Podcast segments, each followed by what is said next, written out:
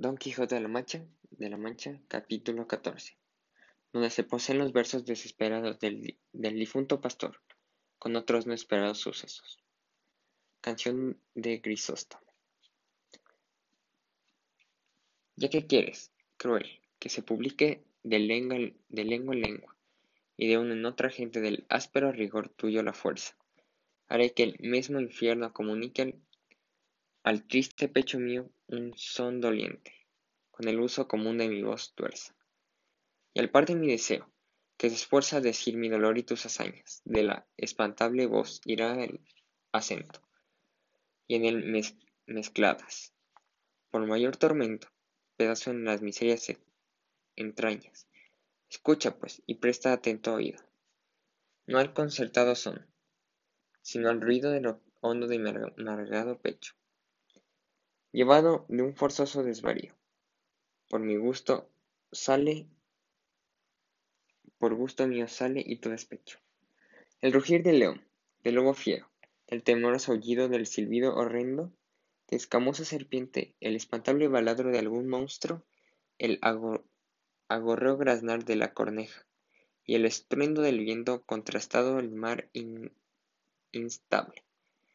Le había vencido toro el implacable barnido, de la viuda tortolilla, el sensible arrullar, el canto del envidiado búho, con el llanto de toda la infernal negra cuadrilla, salgan con la doliente ánima fuera mezclados en un son, de tal manera que se confunden los sentidos todos. La pena cruel en mí se halla, para cantar pide nuevos modos. De tanta confusión, no las arenas del padre Tajo, oirán los tristes ecos, ni el famoso Betis las olivas. Que ahí se esparcían mis dudas penas en altos riscos y en profundos huecos, con muerta lengua y palabras vivas, hoy en oscuros valles, oscuros valles, o en esquinas playas, desnudas de contrato humano, a donde el sol jamás mostró su lumbre, o entre la venenosa muchedumbre de fieras que alimentaban el livio llano. Que puesto que nos eh, que nos páramos, páramos desiertos, los ecos roncos de mi mal inciertos, suenen con tu rigor tan sin segundo. Por privilegio, de mis cortos hados, serán llevados por el ancho mundo. Mata un desdén, atierra la paciencia, o verdadera o falsa, una sospecha. Matan los celos con rigor más fuerte, desconcierta la, vida larga ausencia, contra un temor de olvido, no aprovecha firme esperanza de dichosa suerte.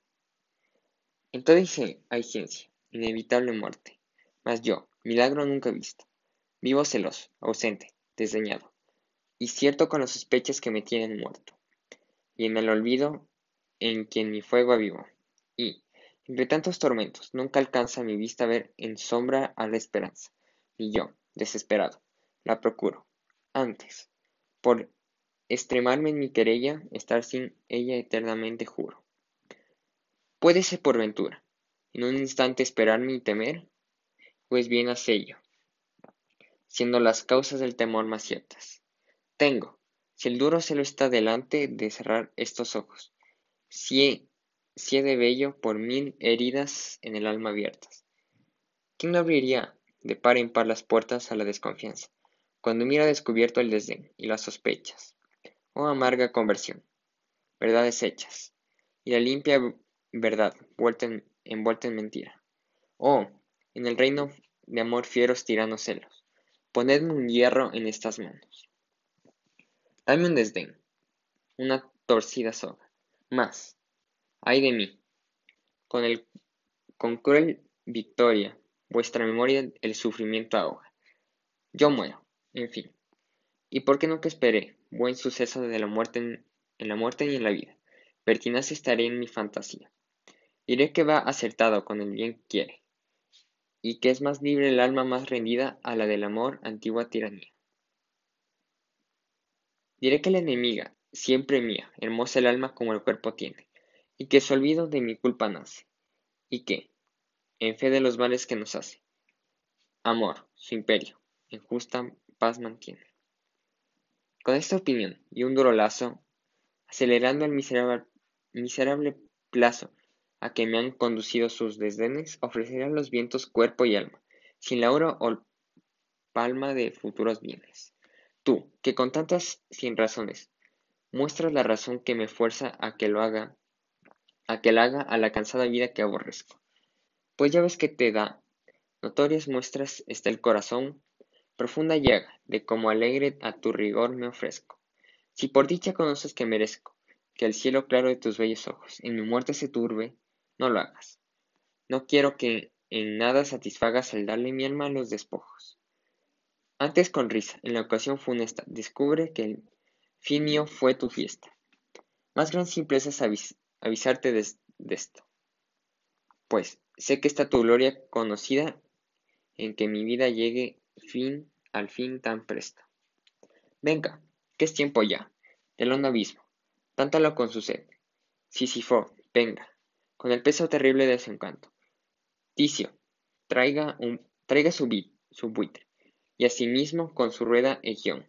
No se detenga, ni las hermanas que trabajan tanto, todos juntos su mortal quebranto, trasladen en mi pecho, y en voz baja, si ya un desesperado son de vidas canten,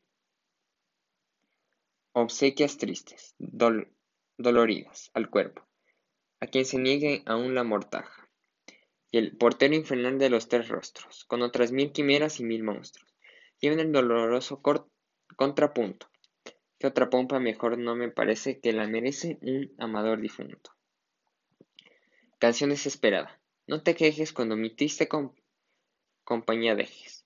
Antes, pues la causa, pues que la causa donde naciste con mi desdicha aumenta su aventura. Aunque sepultura no estés triste. Bien, bien les pareció, a los que, escuchando bien la canción de Grisóstomo, puesto que la leyó, dijo que no le parecía que conformaba con la relación que le había oído del recado y bondad de Marcel, porque en ella se quejaba Grisóstomo de celos, sospechas y ausencia, todo en un perjurio del buen crédito y buena fama de Marcel, a lo cual respondió Ambrosio, como aquel que sabía bien los más escondidos pensamientos de su amigo. ¿Para qué, señor? Os, os satisfagáis de esa duda.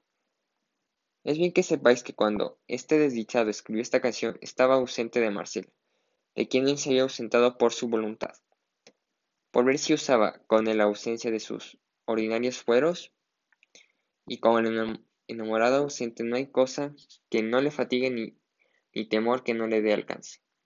Así le fatigaban a Grisóstomo los celos imaginados y las sospechas temidas como si fueran verdaderas.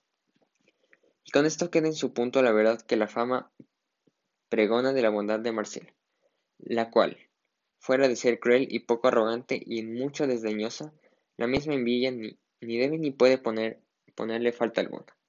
Así es la verdad, respondió Vivaldo queriendo leer otro papel de los que había reservado del fuego, lo estorbó una maravillosa visión, que tal parecía ella, que improvisamente se les ofreció a los ojos. Fue por encima de la peña donde se cavaba la sepultura, apareció la pastora Marcela, tan hermosa, que pasaba a su fama su hermosura. Los que hasta entonces no la habían visto, la miraban con admiración y silencio.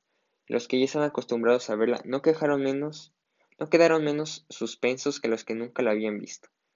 Mas apenas la hubo visto Ambrosio, cuando con muestras de ánimo indignada le dijo.